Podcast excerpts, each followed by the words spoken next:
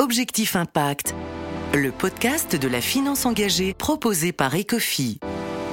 Marie Prugnat.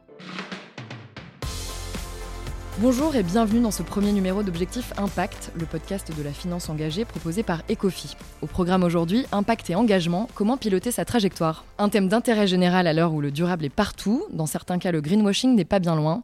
Pour s'y retrouver, les investisseurs ont besoin de critères fiables, d'analyses solides et de méthodes compréhensibles. Pour en parler, je suis avec Thibaut Girardi, ex-directeur général du think tank Two Degree Investing Initiative et expert indépendant sur le sujet, et Pierre Valentin, président du directoire d'Ecofi. Bonjour et bienvenue à tous les deux. Objectif Impact, le podcast de la finance engagée proposé par Ecofi. Nous allons parler ensemble d'impact et plus précisément de réglementation, de mesures, d'engagement et de transparence. L'impact, on en parle beaucoup dans la finance. Pierre Valentin pour Ecofi, qu'est-ce que c'est finalement? Alors l'impact, c'est une nouvelle dimension de l'investissement responsable. Euh, jusqu'à il y a quelques années, quand on faisait de l'investissement responsable, on sélectionnait des titres en fonction de tout un tas de critères et on faisait la moyenne entre tous ces critères de performance extra-financière c'est-à-dire à la fois des performances d'environnement, euh, social, de gouvernance.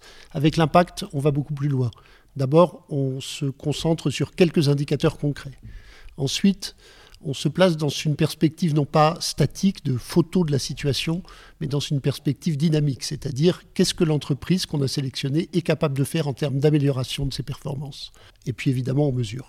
Comment ça permet d'éviter le greenwashing, justement, cet impact? Est-ce qu'on peut rebondir là-dessus? Ça, ça, permet d'éviter le greenwashing parce que euh, par rapport à l'ISR, ça évite euh, euh, toutes les difficultés qui sont liées à, une moyenne qu'on fait entre une centaine de critères. Donc on peut être très bon sur un, critère et très mauvais sur un autre. Et quand les investisseurs découvrent ça, bah, ils sont parfois choqués de la très mauvaise performance sur un des critères. Alors qu'avec l'impact, on leur donne vraiment la réalité euh, concrète de la performance extra-financière de l'entreprise. Donc le greenwashing n'est pas vraiment possible parce que l'information est très transparente. Thibaut Girardi, quels sont les leviers d'impact et qu'est-ce qu'un investisseur à impact a dans sa boîte à outils? Alors, euh, les leviers d'impact, c'est quelque chose qui est assez bien connu aujourd'hui. Euh, ce qui l'est moins, c'est leur capacité à chacun de vraiment générer des changements dans l'économie réelle. Et c'est assez important parce qu'on parle de greenwashing. Et en fait, quand on veut éviter le greenwashing, il faut s'assurer que ce qu'on raconte est basé sur des faits scientifiques. Donc les leviers, en fait, je vais les regrouper en deux catégories, ceux pour lesquels on a des, bons niveaux de, preuves. Donc on a des leviers du type euh, apporter des financements à une entreprise qui n'arrivait pas à en avoir, mais qui a de l'impact positif elle-même sur l'environnement. Euh, le second, c'est lui apporter des financements à un taux préférentiel, en disant si tu t'engages à diminuer tes émissions de CO2, tu auras accès à, du capital euh, à un taux plus faible. Et le dernier, c'est l'engagement, l'engagement bilatéral, l'engagement actionnarial, le vote. Euh, et sur tous ces leviers, on a des niveaux de, preuves assez bons. Euh, ensuite, on a une seconde catégorie euh, pour laquelle on a des niveaux de preuves plus faibles. Et c'est tout ce qui est signal envoyé au marché. Donc, on a tout ce qui est signal financier. Donc, j'exclus, je, fais des indices, je, surpondère les entreprises qui, qui, performent bien, et on a euh, les, les, signaux non financiers. Donc, par exemple, en tant qu'institution financière, euh, je dis que je suis contre euh, les énergies fossiles. Là-dessus, on est on sait, que ça, on, sait que ça a de l'impact au niveau systémique, mais au niveau individuel, on, a, on est moins avancé d'un point de vue recherche.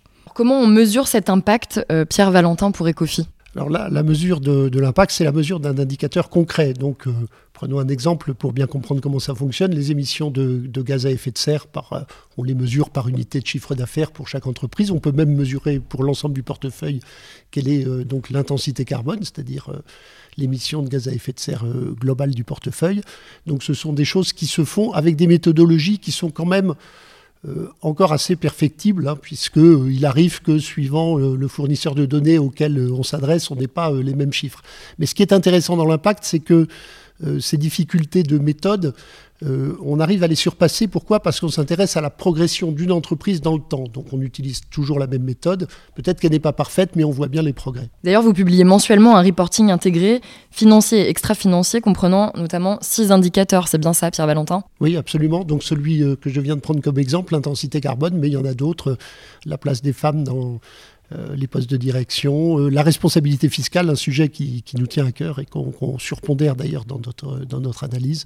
Et puis effectivement d'autres indicateurs sur le partage de la valeur ajoutée et, encore quelques autres indicateurs de gouvernance. Quels sont les challenges auxquels vous êtes confrontés également? Quelles difficultés existent-ils autour de l'accès à la donnée? Bah, L'accès à la donnée, pourrait être beaucoup plus, beaucoup plus aisé parce qu'aujourd'hui, il n'y a pas vraiment de, standardisation, de normalisation des données qu'on doit publier. On ne sait jamais très bien si euh, les données publiées par l'entreprise euh, correspondent bien au périmètre global de l'entreprise ou simplement à la maison mère.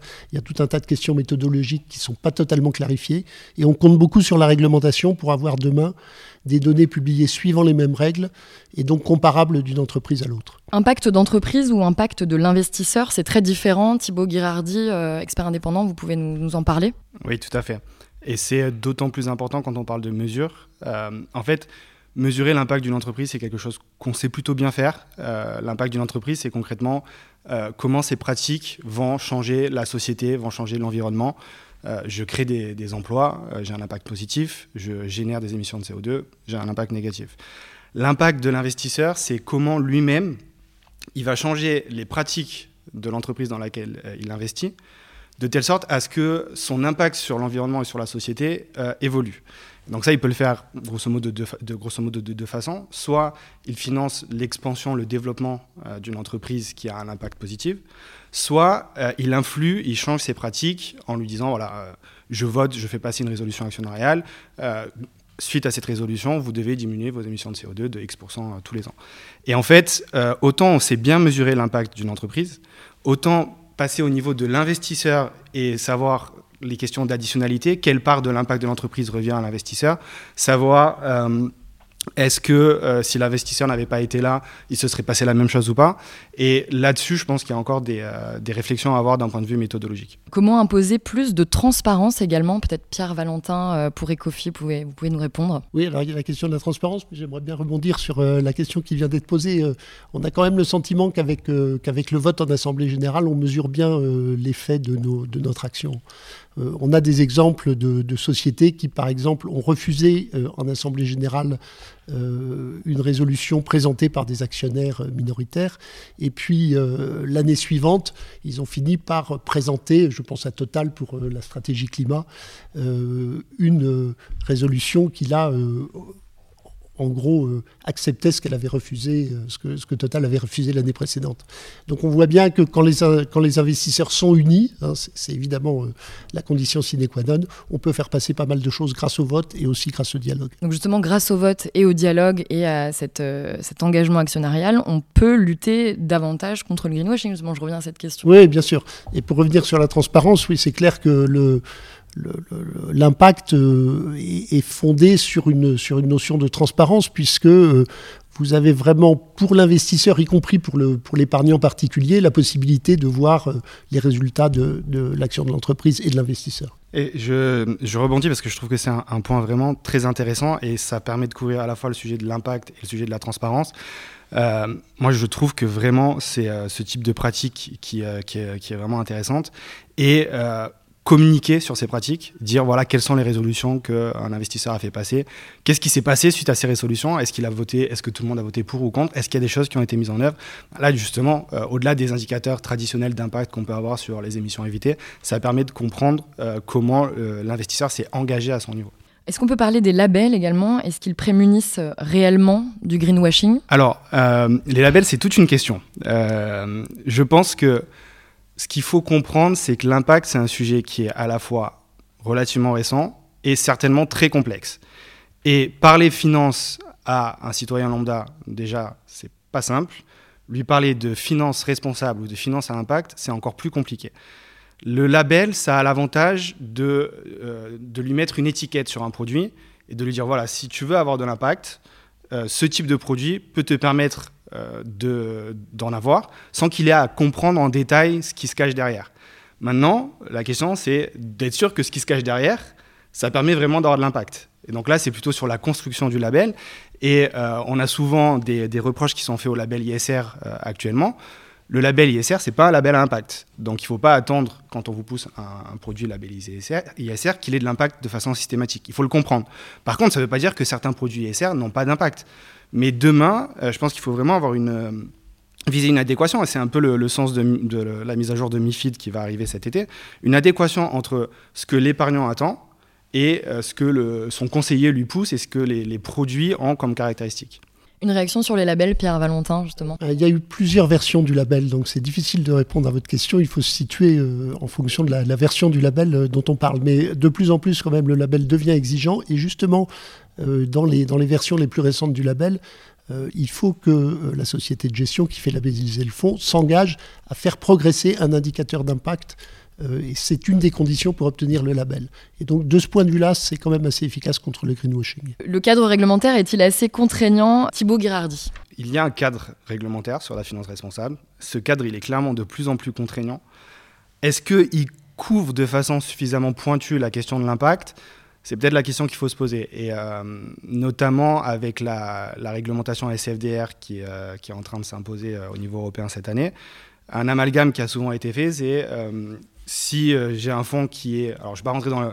je vais pas vous expliquer toute la réglementation, mais en tout cas, il y a une question de. Le, si j'ai un fonds qui est article 9, qui est un peu le, la meilleure catégorie de la réglementation, est-ce que c'est un fonds à impact ou non?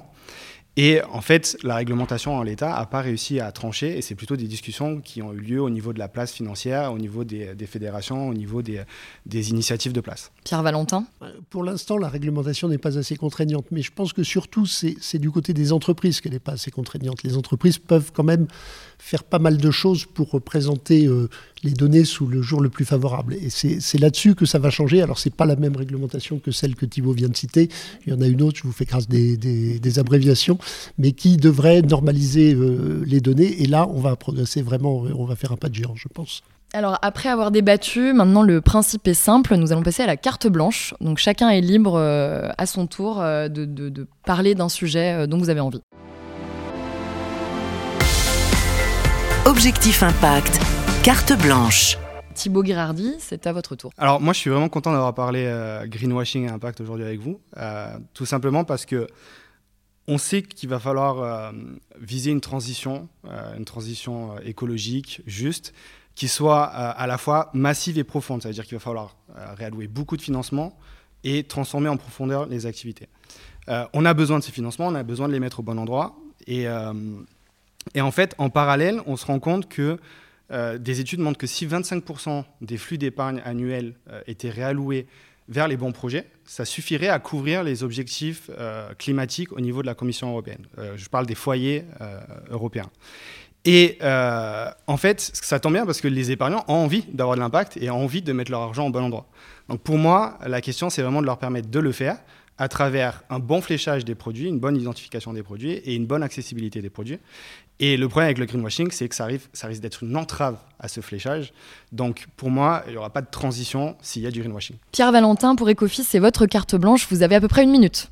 Bon, alors je vais choisir deux cartes blanches à la fois, si vous me permettez. Alors la, la première, c'est sur la biodiversité, parce qu'on a beaucoup parlé d'impact, mais aujourd'hui, on est quand même un peu en manque, euh, en manque de données, en manque même de modélisation pour savoir quel est l'impact d'une entreprise sur la biodiversité. Et pourtant, euh, ne serait-ce qu'à cause de la réglementation, il faudra bientôt euh, faire du reporting et aussi fixer des objectifs en la matière. Le deuxième, la deuxième carte blanche, euh, c'est au sujet des, objectifs en matière, euh, en, matière sociale.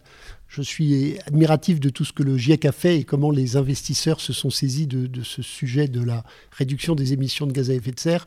Je trouve qu'on devrait faire une espèce de GIEC du social et se fixer des objectifs euh, aussi ambitieux sur le plan, par exemple, de la réduction des inégalités.